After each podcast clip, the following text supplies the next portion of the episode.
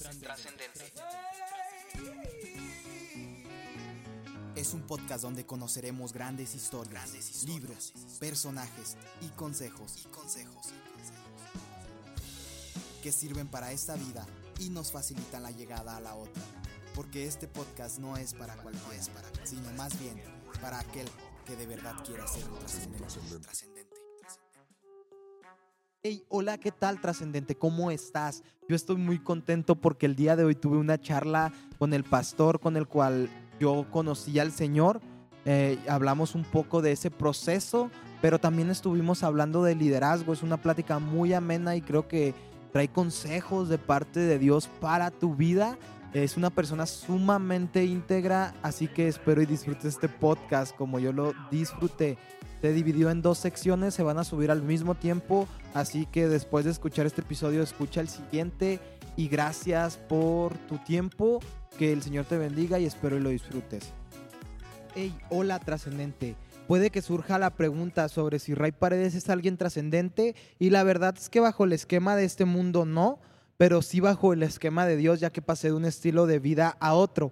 En este episodio vamos a estar hablando un poco de mi conversión, del Ray Paredes que llegó a la iglesia, eh, cómo era, algunos defectos que tenía, algunas virtudes. Y para eso invité a mi pastor José Luis Campuzano, quien es pastor de una iglesia aquí en la ciudad de Chihuahua llamada Centro Cristiano Jehová Chama.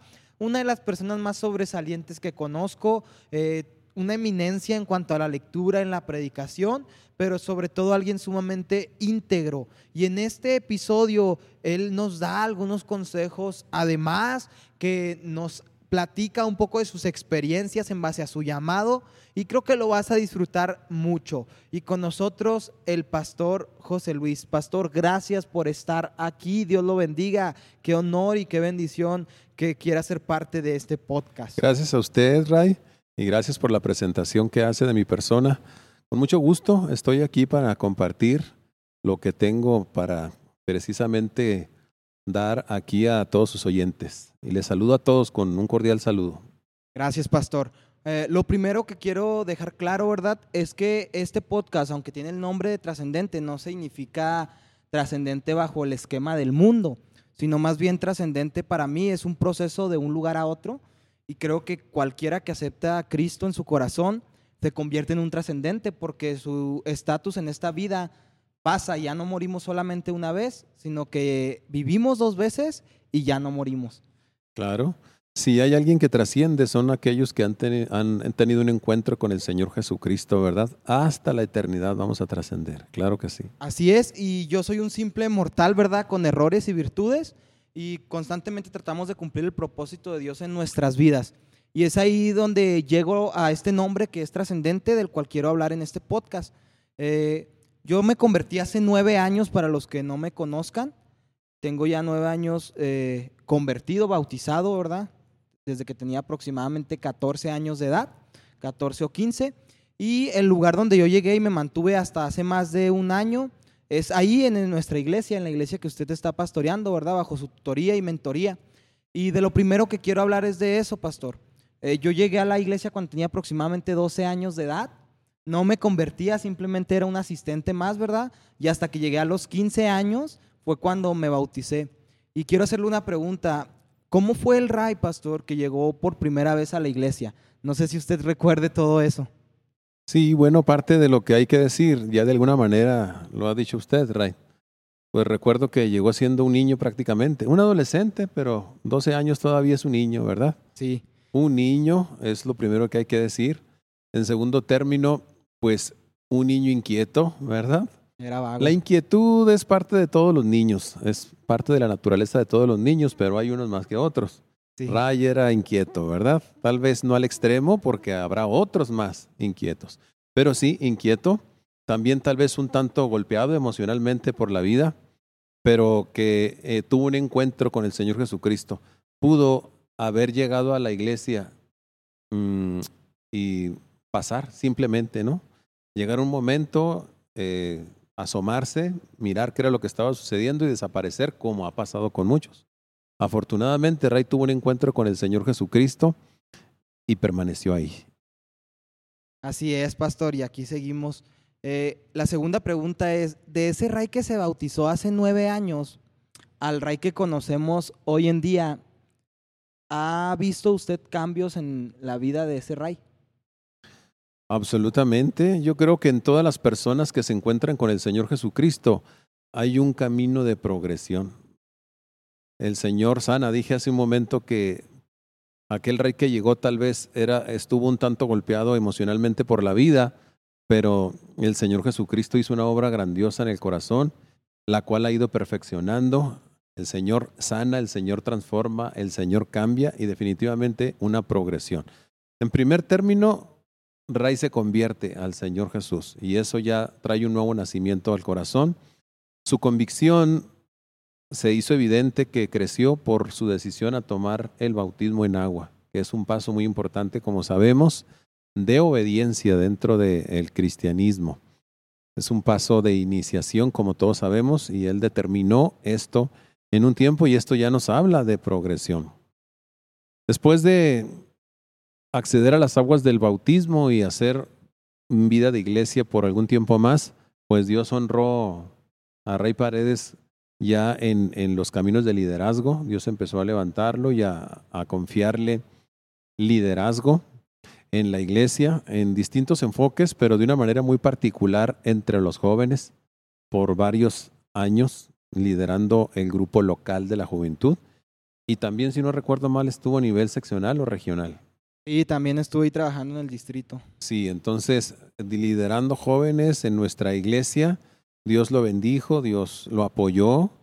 Creemos que hubo gente que se edificó y, y que el, grupo fue consolidado en, en, una buena medida, ¿verdad? De los, de los jóvenes. Se, se juntaron la juventud y hubo una, un buen desempeño. Consideramos, considero que hubo un buen desempeño ahí en la juventud y Dios lo honró, como dije, con un liderazgo más allá a nivel seccional, dijimos, ¿verdad? Sí, Así que uh, trabajando al lado de los distritales y los regionales y pues también haciendo una labor buena, saludable por allá. Y pues sirviendo en diferentes aspectos, ¿verdad? Ahí en la iglesia, manifestando un deseo de, de agradar al Señor, ¿verdad? Y de prestarse para que su nombre fuera glorificado y su obra prosperara. Después de eso, al tiempo, pues Ray manifiesta que hay un llamado de Dios. Dios lo llama al ministerio y eso nos habla otra vez de un paso más adelante, más allá, a donde Dios lo está llevando. A raíz de ese testimonio de, de llamamiento, hay una decisión de ir al Instituto Bíblico, ingresa y pues cursa exitosamente su instituto bíblico hasta el momento de graduar. Y entonces, después de eso, pues el ejercicio del ministerio de una manera más, que dijéramos, especial, como tal vez lo vamos a mencionar, eh, lo, habrá necesidad de, de, mencionarlo otra vez. Especial, un ministerio especial. ¿Qué quiere decir eso? Pues de más tiempo, ¿verdad? Vamos a decir de una consagración de mayor tiempo al servicio del Señor. Ahí la iglesia, una vez que, que gradúa Ray, pues tiene oportunidad de seguir sirviendo al Señor, ahora también con un enfoque en la predicación y con un enfoque en la enseñanza. Posteriormente, pues llega el momento en que vuela y eso nos habla, todo esto que estoy diciendo nos habla de una progresión, ¿no? En el camino, vuela y ahora pues está en el ministerio como copastor en la iglesia que se llama Cristo de Nazaret. Cristo de Nazaret, ahora tiene un tiempo right aquí al lado del pastor titular, ejerciendo este ministerio y pues sirviendo en otras áreas en el distrito. Así que a raíz de esto que estoy diciendo, Ray, creo que se manifiesta pues que ha habido una progresión. Así es. Y yo considero que está creciendo y me da gusto. Me da gusto ver que crece, que pues que se está sentando bonito en el ministerio, que su espíritu de servicio se ve más acentuado y lo veo pues más equilibrado a Ray y yo creo que Dios le va a dar mucho más y que va a seguir creciendo. Gracias. Hay mucho camino por recorrer, desde luego, pero pues todos tenemos camino que recorrer todavía. En los que vamos más adelante todavía nos resta mucho. Tendremos que crecer más, tendremos que madurar más, pero yo creo que Dios lo va, va a estar con usted, con Ray, y que Dios lo va a ayudar a seguir adelante en este camino, creciendo para la gloria de su nombre, en su cristianismo, en la vida cotidiana y ministerialmente hablando. Amén. Eh, pastor, qué bueno que tocó ese punto referente al llamado, porque el énfasis principal de estos podcasts es que los jóvenes al escucharlos, ¿verdad? Siempre salgan bendecidos en muchas áreas, pero sobre todo en las áreas de liderazgo y aquellos que tienen un llamado y han tenido retos como los hemos tenido nosotros los jóvenes, eh, aprendan un consejo. Y yo recuerdo, ¿verdad?, cuando le hablé de mi llamado y creo que me dio un consejo que en su momento no entendí, pero que conforme a mi madurez comprendí.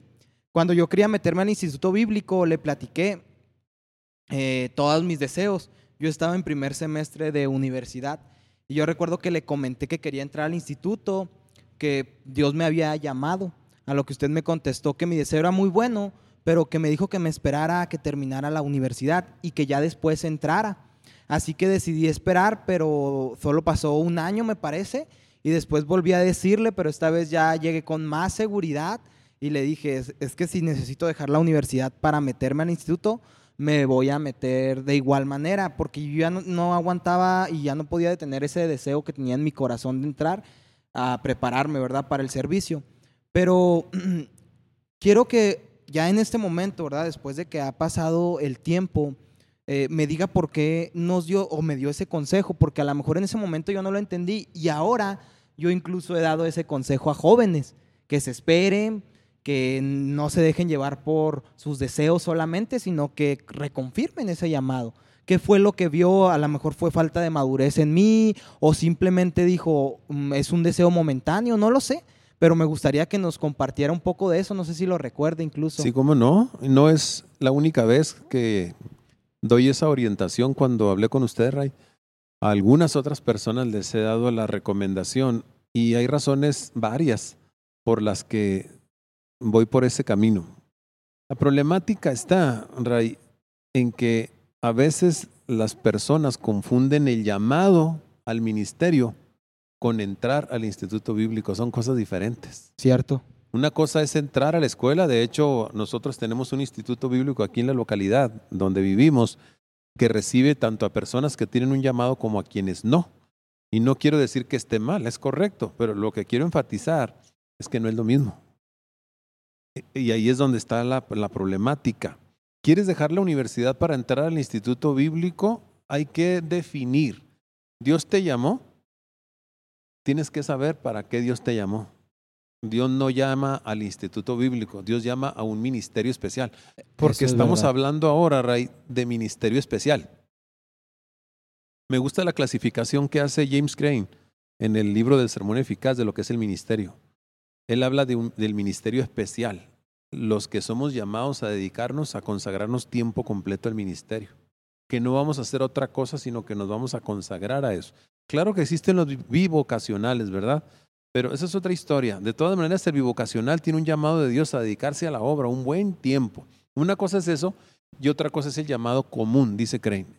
Ese llamado lo tenemos todos los creyentes. Todos debemos servir a Dios de alguna manera.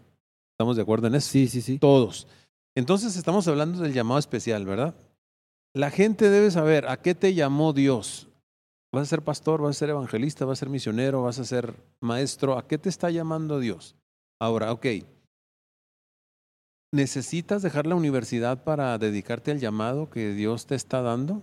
Eso es lo que tienes que pensar, porque hay quienes dejan el, la universidad para entrar al instituto bíblico, no para dedicarse al ministerio. Son cosas diferentes. Eso sí, es cierto. Son cosas distintas. Entonces hay que definir qué trato Dios tiene conmigo. Desde luego que no cierro la puerta. Si alguien viene y me dice, a mí Dios me dijo con certeza, ¿verdad? Que deje la universidad. Bueno, pues yo no me voy a meter ahí con Dios. Espero que el que está diciendo que está seguro que Dios le habló y que le dijo que dejar la universidad, pues de veras esté seguro, ¿verdad? Eso sí. Pero si no es el caso, entonces, ¿puedes estudiar y ejercer el ministerio? Estudiar la universidad. ¿Y ejercer el ministerio? Pues sí. Sí se puede. Sí se puede. Entonces, mi perspectiva es que necesitamos ministros preparados también secularmente, Ray. Teológicamente, claro. Definitivamente, ¿no? Porque esa es nuestra labor, nuestro ramo. Pero la preparación secular no nos va a estorbar, sino todo lo contrario, nos va a ayudar y va a ser un instrumento que nos va a abrir puertas en el ejercicio de nuestro ministerio. Por eso es muy importante. También puede convertirse en un medio para que usted tenga un sustento en caso de que el ministerio no lo sustente. Puede trabajar en eso que es su profesión, ¿sí me explico? Sí, sí, lo y entiendo. tener recursos para sostenerse a usted mientras ejerce el ministerio. O sea que hay razones. Ahora más que nunca, yo recomendaría que dejen la universidad porque hay manera de hacer las dos cosas también. A- ahorita mismo hay estudiantes que están estudiando en la escuela bíblica, el instituto, y están estudiando en la universidad. Ve. Entonces, es muy importante que haya una preparación académica también secular. Por eso yo mejor les recomiendo que terminen. Porque estamos hablando del instituto bíblico, ve. Sí, cierto. No estamos hablando de que no ejerzan el ministerio. Tú quieres no. predicar, predica. ¿Quieres enseñar? Enseña. ¿Sí me explico? ¿Quieres Sí. plantar una iglesia? Plántala. ¿Necesitas dejar la universidad para plantarla? Pues no. Entonces, no hay que irse apresurado. ¿ve? Yo creo que, que hay que estudiar. Si ya estás encaminado, pues termina. Aparte de que es muy importante siempre tener la perspectiva de terminar lo que comenzamos. Ya dije, salvo que alguien tenga una perspectiva de que Dios le está hablando muy claro, ¿no? Que Dios se lo está exigiendo. Pero si no es el caso, hay que estudiar, hay que prepararse. Por ejemplo, una enfermera. ¿Le servirá en el campo? ¿Qué tal si la llama si Dios la llama a las misiones? No, no, pues su carrera va a ser excelente. Entonces no hay que perder esa perspectiva. Y que el instituto no es el llamado. Sí es necesario. El instituto es una necesidad cuando Dios te llama para prepararte, pero no es en sí el llamado. Eso sí. Entonces por eso yo mejor les, les oriento a que terminen. Ahora, muchas veces la gente ni siquiera está segura de su llamamiento. Tienen dudas, muchas dudas. Exacto, imagínate, dejan la universidad y se ponen a estudiar el, el instituto bíblico y a veces ni lo terminan. Y se quedaron, como dice el dicho popular, sin Juan y sin la gallina. O sea, ni el instituto bíblico ni su carrera. Entonces, sí hay razones fundamentales para, para irnos despacio con esa, ese tipo de decisiones. Y desde mi perspectiva, mejor recomendar que terminen. Pero debe quedar claro que terminar primero no significa necesariamente postergar el llamado, ¿No? ni tampoco significa necesariamente que no estudies el instituto. Si puedes hacerlo simultáneamente, hazlo. Salvo que no se pueda, pues termine primero allá y luego comience la escuela bíblica. Pero hay modalidades, Ray. Tenemos el instituto por correspondencia, en algunas localidades tenemos el instituto sabatino. Entonces, Hay muchas oportunidades para estudiarlo y estar en la universidad. Pero es muy extraño. Yo pienso que ese error, mm, el cual muchos cometen de dejar todo, es por el llamado que escuchamos de nuestros pastores, puede ser, o de nuestros antepasados, que se nos testificaba que dejaban todo. Y uno como que siente esa relación hoy en día y está, está estudiando y está trabajando y dice, tengo que dejar todo para entrar al instituto. Pero no, son errores pues que se cometieron muchas veces y como usted dice, muchos se quedaron sin ninguno de los dos porque era un deseo muy genuino. Pero solamente entrar al instituto, pues eso no te da de comer y segundo, eso no te prepara. Sí, ahora usted lo ha dicho. Fíjese lo que dicen, la perspectiva que tienen a veces algunos. Tengo que dejar todo para entrar al instituto. ¿Eso dónde lo encuentra usted? No. Usted tiene que dejar todo para servir a Dios, eso sí, dedicarse al ministerio. Pero ¿qué es dejar todo? Pues cuando sea requerido, cuando sea requerido. Por ejemplo, eh, eh, lo mismo sucede con el trabajo, con el trabajo secular. Sí. Si usted entra al ministerio y no encuentra sustento para su familia ejerciendo el ministerio, ¿qué tiene que hacer? Trabajar. Claro, porque es su responsabilidad, eso es bíblico.